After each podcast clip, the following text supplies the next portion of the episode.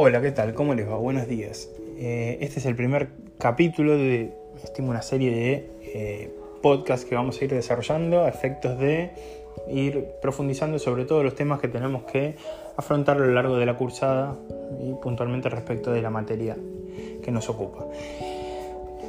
¿Cuál va a ser el, cuál va a ser el método que vamos a tratar de implementar? ustedes ya tienen todos los medios de comunicación, tienen la página web, tienen el mail y tienen el WhatsApp en el grupo a través de los cuales pueden preguntar dudas, pueden introducir nuevos temas, cuestiones que les interesaría profundizar y bueno, vamos a interactuar a partir de ello.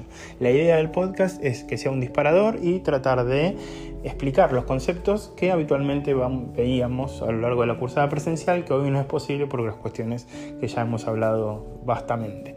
Pero puntualmente, en este capítulo, ¿qué es lo que vamos a ver? En este capítulo vamos a iniciar tomando en consideración lo que ya vimos en la única clase presencial que hemos tenido, tomando, tomarlo como punto de partida y comenzar a adentrarnos dentro de lo que es el concepto de cesación de pagos, que es un concepto muy importante dentro de lo que es la ley y hoy lo vamos a conceptualizar, vamos a desarrollar sus teorías y como corolario del audio vamos a considerar un fallo en el cual se toman todos estos conceptos y yo creo que es un buen cierre para este tema en particular. Con posterioridad vamos a ir ah, desarrollando otros temas y eh, vamos a ir este, puntualmente viendo cada uno de, las, de los conceptos que tenemos que desarrollar en esta primera parte de la materia. Así que bueno, los dejo... Eh, eh, ah, un aviso antes de comenzar con el audio en particular. Todos los podcasts están la idea es eh, establecerlos a través de distintos segmentos, cada uno de los cuales va a tener un título, por lo cual si tienen alguna duda o quieren puntualizar o focalizarse en algo en particular, pueden ir directamente a él sin tener que ir recorrer todo el audio en general. Así que bueno, espero que les parezca útil, espero que lo puedan este, comprender y en el caso de que no sea o que les interese puntualizar algo o que desarrollemos más algún tema, están todos los canales de comunicación que les dije previamente para poder tener un feedback y una y un ida y vuelta a través de dichos medios. Así que bueno, los dejo con el audio.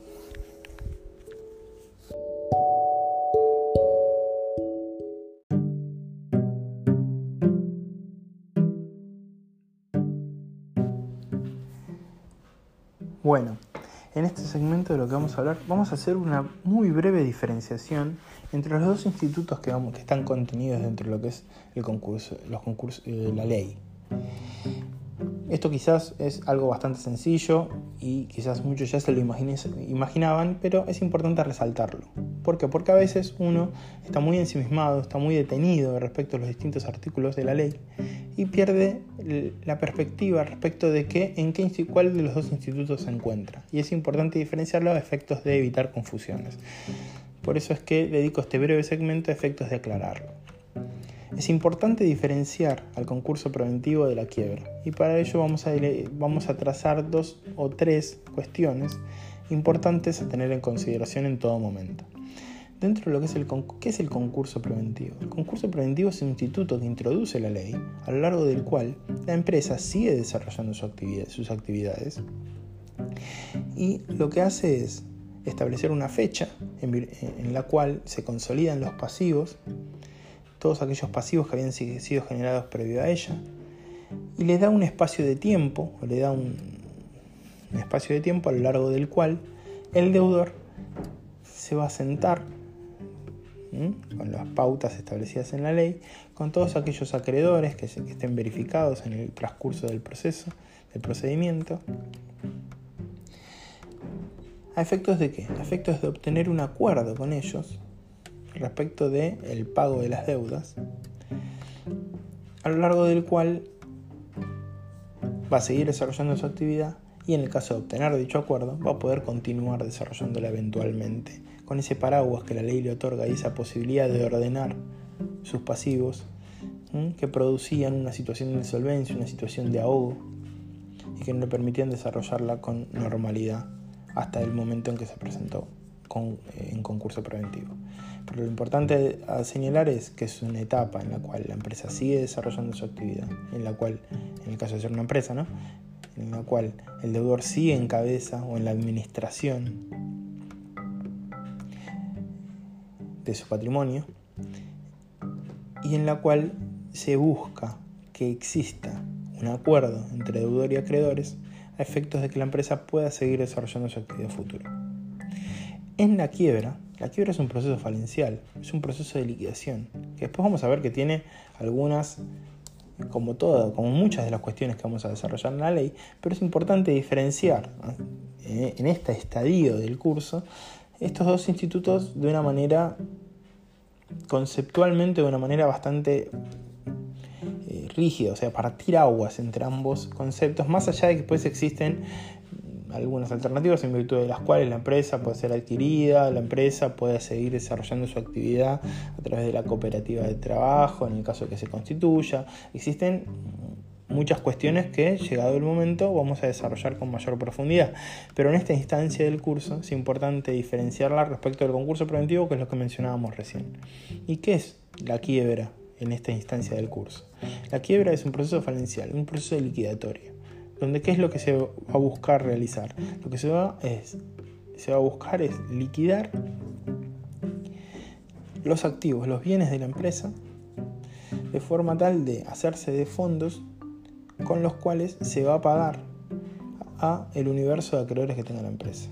¿Mm? En esta instancia, el deudor pierde legitimación procesal, no queda al frente de la administración de sus bienes. La consecuencia principal de la declaración de quiebra es el desapoderamiento de los bienes, que como consecuencia inmediata va a tener la incautación de los mismos. Entonces hacemos una diferenciación muy clara. En un caso tenemos una empresa que sigue funcionando o una persona que sigue funcionando, sigue estando en cabeza de la administración de sus bienes y busca un acuerdo con sus acreedores a efecto de seguir desarrollándose. En el caso de la quiebra lo que vamos a tener es es un corrimiento del titular respecto de su patrimonio, va a haber un desapoderamiento y posterior incautación de los bienes que se van a tratar de liquidar a efecto de pagarle los acreedores. Entonces es importante hacer un, partir aguas y diferenciar los dos institutos que vamos a tener contenidos dentro de la ley porque hay algunos procedimientos que comparten y es importante diferenciarlos a efectos de no mezclar las cuestiones. Así que como primera conceptualización hacemos estas salvedades.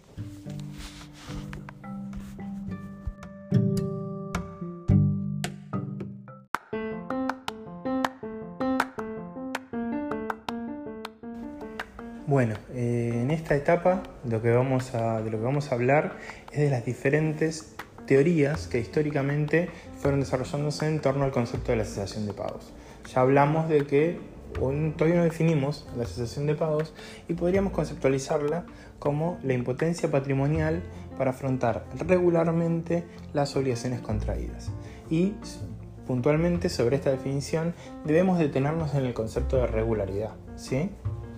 Eh, ¿Qué significa esto? Significa que no nos vamos a centrar en un incumplimiento en particular, sino que, como bien dice el término, es un estado, ¿sí? es, eh, una eh, sucesión de hechos, es una impotencia generalizada para afrontar obligaciones contraídas. Y no sé si bien va a haber un hecho exteriorizador que manifieste dicha circunstancia no se circunscribe a ese hecho en particular, sino que es un estado generalizado patrimonial de la empresa. Habiendo dicho la definición, ahora nos tenemos que centrar, tenemos que, tenemos que ver cómo históricamente se ha arribado a este concepto que es el que recepta la ley que estamos estudiando, que es la ley 24.522. Y sobre esto, sobre este venir, es que vamos a identificar tres teorías que se han ido dando a lo largo del tiempo que finalizan en eh, esta conceptualización actual que tenemos, que es lo que venimos mencionando. Es, corresponde destacar que en la ley no tenemos una definición. La definición que les acabo de mencionar no es una definición que surja del texto de la ley. Si bien en, la ley vamos a ver en numerosas ocasiones que se hace referencia a este concepto, porque es un concepto muy importante en lo que hace a la legislación que estamos estudiando, no hay una definición específica del mismo.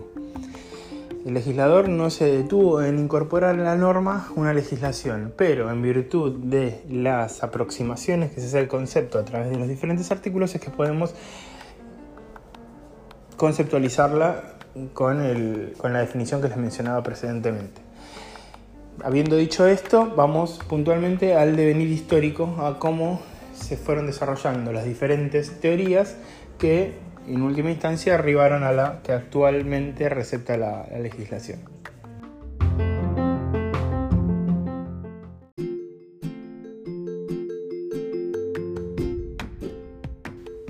La, teoría, la primera teoría que vamos a, desarrollar o que vamos a, tomar en consideración es la teoría materialista, que es la primera conceptualización que se hizo sobre el término.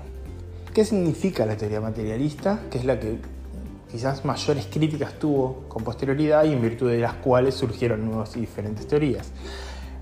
La característica fundamental de la teoría materialista es que hace, emparenta a la cesación de pagos con un incumplimiento. Entonces, ¿qué es lo que, es lo que, es lo expresa, qué subyace a la definición? Que cualquier incumplimiento ya da como acreditado el presupuesto objetivo necesario para que sea declarada una quiebra, por ejemplo. ¿Sí? Nosotros cuando estudiamos los diferentes institutos de la ley vamos a ver que una persona para poder presentarse en concurso preventivo va a tener que acreditar tres cosas, dos presupuestos y una serie de requisitos formales. Los dos presupuestos necesarios para poder, presentarse en concurso preventivo, que es lo que nos ocupa en esta parte de la materia, es el presupuesto objetivo, que es el estado de sesión de pagos que surge del artículo número 1, y el presupuesto subjetivo, que en definitiva lo que dice es cuáles son aquellas personas que son concursables bajo la eh, legislación que nos ocupa. Entonces, acreditándose el presupuesto objetivo y acreditándose el presupuesto subjetivo, la persona es concursable. Y luego vamos a ver que va a tener que cumplir con una serie de formalidades que son propias, que surgen del artículo 11 y son necesarias para que el concurso preventivo finalmente se abra en una resolución que va a estar detallada en su estructura en el artículo 14. Pero sin irnos mucho más allá en los temas y volviendo a lo que nos ocupa puntualmente, el, estado de situación de pagos es un presupuesto necesario a efectos de que este concurso sea abierto, de que se pueda desarrollar. Si bien, como siempre en la legislación, vamos a ver que existen variantes, que existen excepciones, como pasa en esta ley y pasan en la gran mayoría de las leyes de, nuestro país. Pero yendo puntualmente al concepto, ¿qué es lo que es importante que nos tiene que quedar? ¿Qué, establece la teoría materialista? Que cualquier incumplimiento, sin realizar una valorización al respecto, ¿sí? sin establecer una caracterización de ese incumplimiento, sino que emparenta incumplimiento con cesación de pagos. Entonces un incumplimiento tiene como consecuencia, tiene eh, como característica que es un indicador de cesación de pagos. Tengan, analícenlo bajo los presupuestos, bajo la definición que les había dado precedentemente, como para ver la disparidad de criterios y por qué este, este, esta conceptualización de la sensación de pago fue muy criticada y dejada de lado eventualmente. Pero este es el concepto que tienen que tener presente como esta teoría que se realizó primigeniamente respecto del concepto, el concepto de sensación de pagos.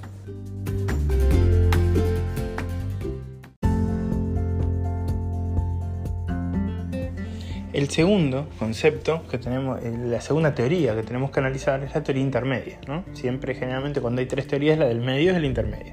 Este, pero bueno, salvando la, tontería, vayamos puntualmente a la definición. La teoría intermedia, ¿qué es lo que menciona? ¿A qué se refiere? Bueno, primero resalta la crítica propia de la teoría materialista. ¿Qué es lo que decía la teoría materialista?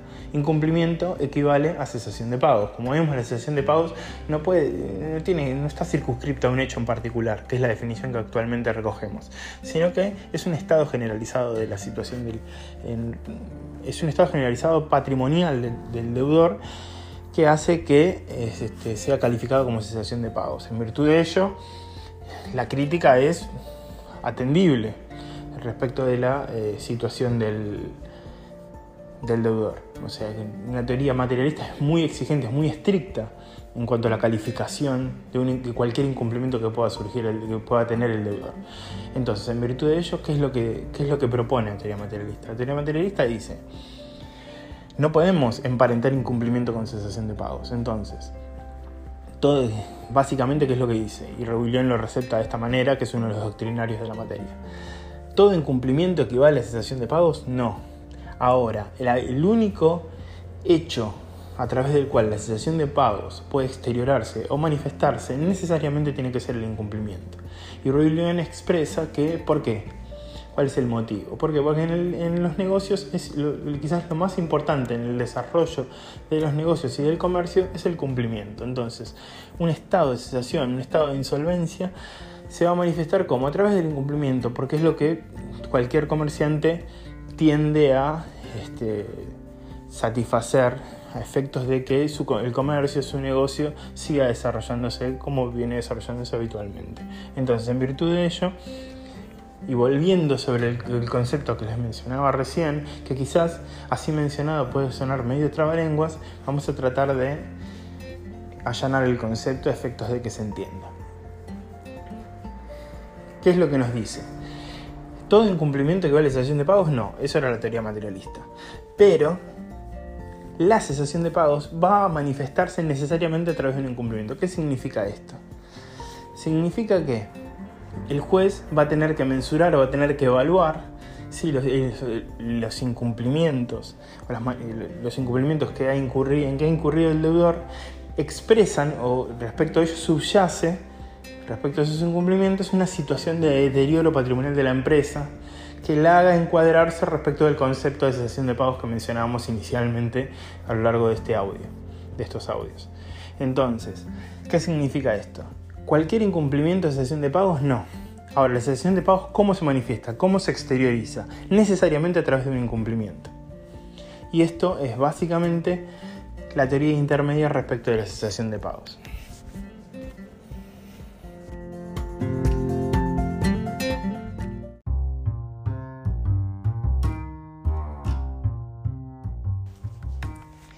Por último, tenemos que referirnos a la teoría actual, a la teoría que es receptada por la ley de concursos y quiebras, que es la teoría amplia. Y la teoría amplia, ¿qué es lo que critica respecto a la teoría intermedia? Porque si una teoría nueva surge es porque realiza críticas sobre la conceptualización que había realizado la teoría previa.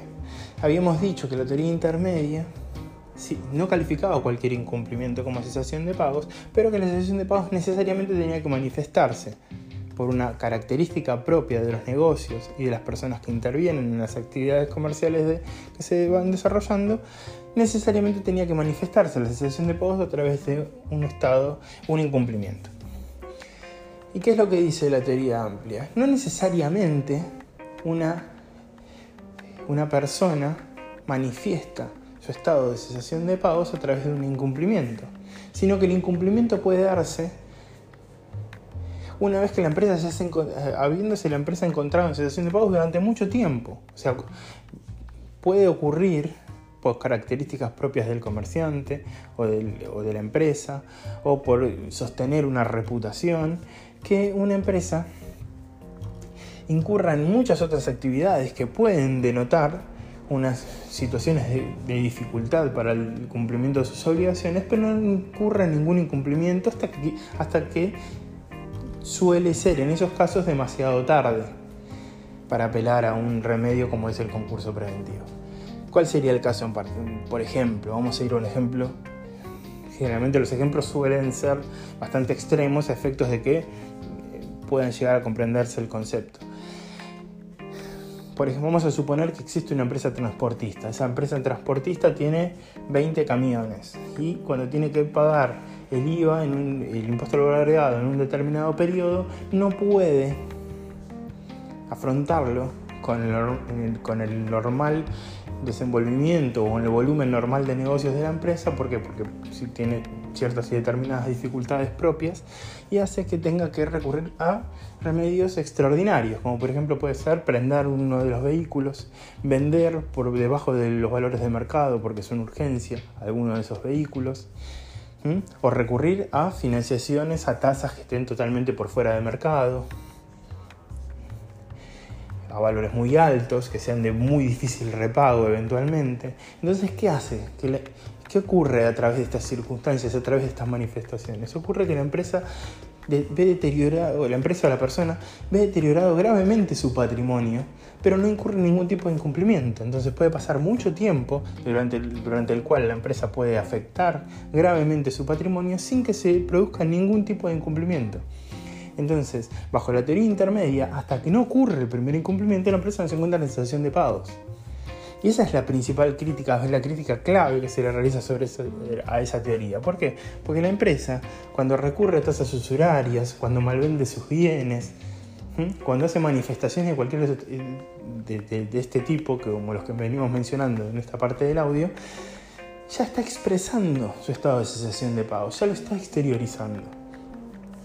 Entonces, la ley debe receptar estas conductas y debe aceptarlas como manifestaciones del estado de cesación de pagos. Y de hecho lo hace la ley en el artículo 78. Disculpenme. Artículo 79, siempre me confundo. Artículo 79 de la ley, donde hace una enumeración y tengan presente esta circunstancia.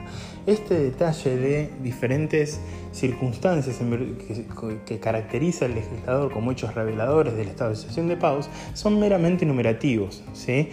No son taxativos ni números cerrados, números clausos ni nada por el estilo, sino que da una caracterización en general respecto de los tipos de exteriorizaciones que una persona puede tener y en virtud de los cuales se puede establecer que se encuentra en sesión de pagos. Y allí menciona el reconocimiento judicial o extrajudicial, mora en el cumplimiento de una obligación, ocultación o ausencia del deudor o de los administradores de la sociedad, clausura de la sede de administración o del establecimiento donde el deudor desarrolla la actividad, venta a precio vil, ocultación o entrega de bienes en pago, revocación judicial de actos realizados en fraude, y acá es cuando abre la posibilidad a otras alternativas, y dice en el punto 7 cualquier medio ruinoso o fraudulento empleado para obtener recursos. Entonces, allí vemos en el artículo 79 cómo el legislador recepta la teoría amplia y la incorpora dentro de la legislación que nos ocupa.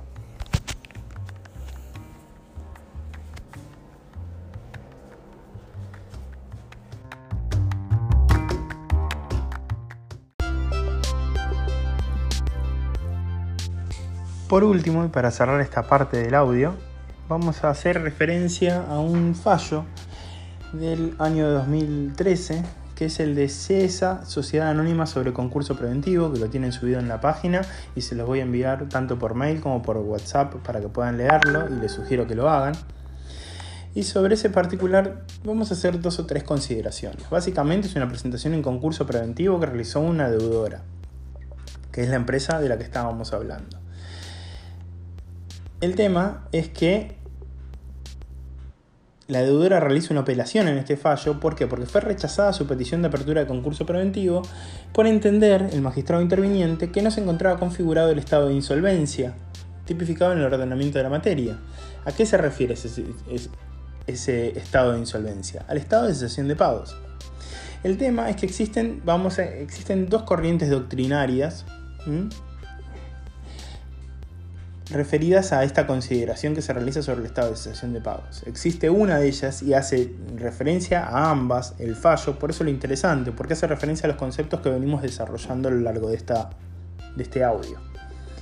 En el punto 2 nos refiere que existe una, nos expresa que existe una parte de la doctrina que dice que existe un carácter confesional de la presentación en concurso preventivo, donde se toma como que la, la mera presentación eh, significa una confesión de su estado de parte del deudor y que eso es suficiente como requisito autónomo y habilitante, dice el fallo, para la apertura de un proceso universal.